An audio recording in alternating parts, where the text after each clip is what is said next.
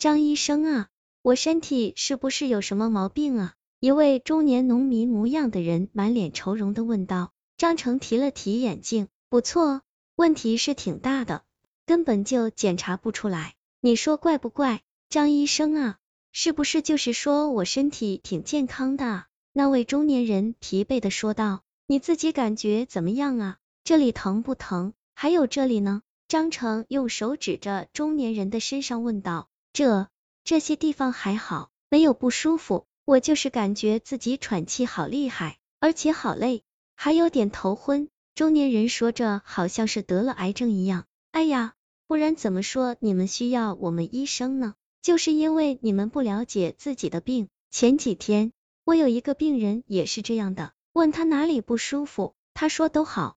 我让他去深入检查，他不听，现在已经躺在重症房里了，癌症晚期，没救了。张成十分遗憾的说道：“那检查要多少钱啊？贵不贵啊？”中年人担忧的问道：“和身体比起来，钱算上得了什么？你说对不对？检查也不需要花多少钱，全面检查一次就五六百吧，再开点药，大约一千多块。要要想保险点的话，用点好的，进口的西药，大约还要两千块左右。不过你多大了？”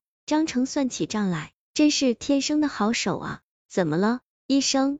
我今年四十五岁，四十五岁啊，看起来挺老的啊。不过也不早了，要是真怕的话，可以去买个保险，自己放心，家里人也有保障。你说对不对？刚好我这里就有几个不错的保险公司，你可以选一下，不贵，也就二十来万，然后就可以轻松的躺在医院的病床上收钱了。听起来是不是很开心啊？心动不如行动，快去交钱吧！张医生催促道。好，好，中年男人就这样被打发了。张医生啊，你的业务可真精炼啊，好好干，我看好你啊！中年男人走后，院长走了进来，张医生夸赞道：“那是当然，别说病人了，就是鬼，自己也能忽悠着卖钱。”张医生啊，你在干什么啊？新来的护士小云望着张成的动作，奇怪的问道：“别废话了，快给我止痒针！”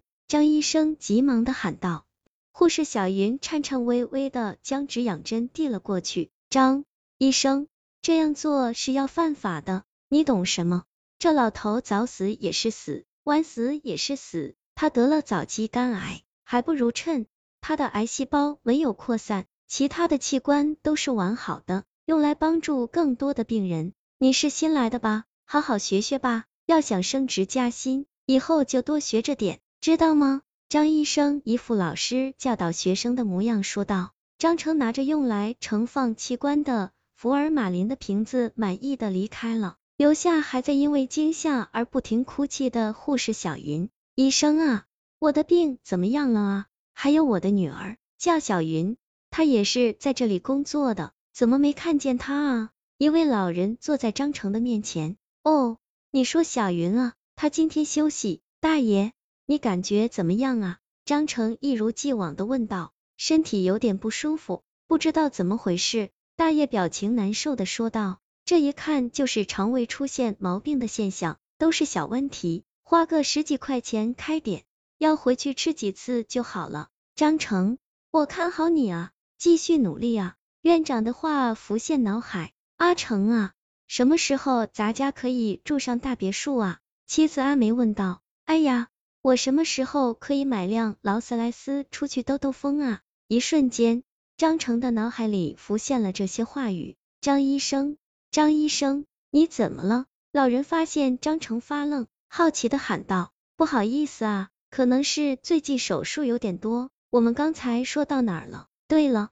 是做手术，这问题一定要做手术，晚了就会有生命危险的。这么严重啊？不做手术行不行啊？老人哀求的问道。不然怎么说你们病人不懂呢？你这不是小病啊，只有做手术才能根治疾病的源头。难道我们做医生的还会害你吗？张医生真诚的说道。老家伙，没想到都一大把年纪了，器官还都挺健康的。不过也好。牺牲一下你，可以救活很多病人，也可以让我多挣点钱。张成阴冷的笑道。张医生，小云回来了，我们该怎么跟她说啊？一旁的护士担忧的问道。别担心，天塌下来我担着，赶快缝好伤口。张成没有一点担忧的样子。张医生，听说是你给我爸做的手术，是不是？护士小云似乎已经猜到了什么。是的，小云，你爸身体很不好，因为抽烟太多，身体的许多器官都受到了损害。而且你爸得了癌症，是晚期，所以我们也尽力了。张成随手将伪造的病理报告递给了小云。你说谎，我爸从来都不抽烟，身体一直好好的，只是有点肠胃的小毛病。你不是人，这间医院简直就是地狱。说着，小云边哭喊着破窗跳了下去。由于业绩表现突出，